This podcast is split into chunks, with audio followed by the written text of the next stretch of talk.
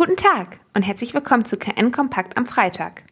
Fahrradfahrer in Kiel im Fokus. Vorgestern Nachmittag wurden zahlreiche Radfahrer in der Innenstadt kontrolliert. Besonders in der Holzenstraße und im Knuperweg wurden mehrere Personen ermahnt und sogar mit Bußgeldern bestraft. Laut Polizei waren die häufigsten Verstöße Fahren durch die Fußgängerzone, über rote Ampel fahren und das Telefonieren während der Fahrt.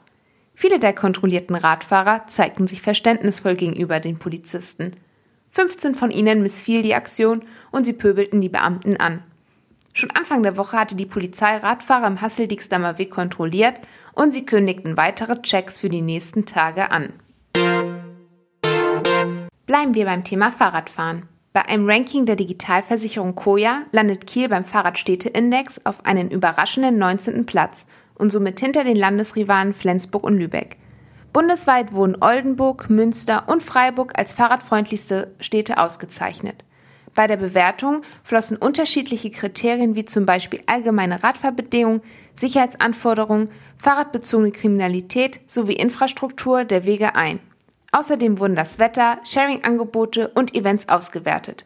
Für viele Experten erscheint diese Auswertungsmethode wenig sinnvoll. Max Tregeles, Vorsitzender des Fahrradforums, sieht das Ranking kritisch und betont, dass er den Faktor Events zweifelhaft findet, da Veranstaltungen im Radalltag nichts bringen.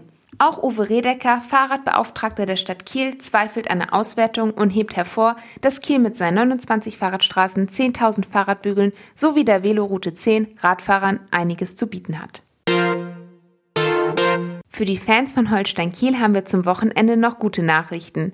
Trainer Ole Werner kehrt am Freitag zurück auf den Trainingsplatz und wird rechtzeitig vor dem letzten Saisonspiel gegen den noch abstiegsgefährdeten 1. FC Nürnberg das Training leiten.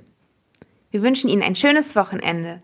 Weitere Neuigkeiten aus Kiel, Schleswig-Holstein und der Welt finden Sie jederzeit unter kn-online.de.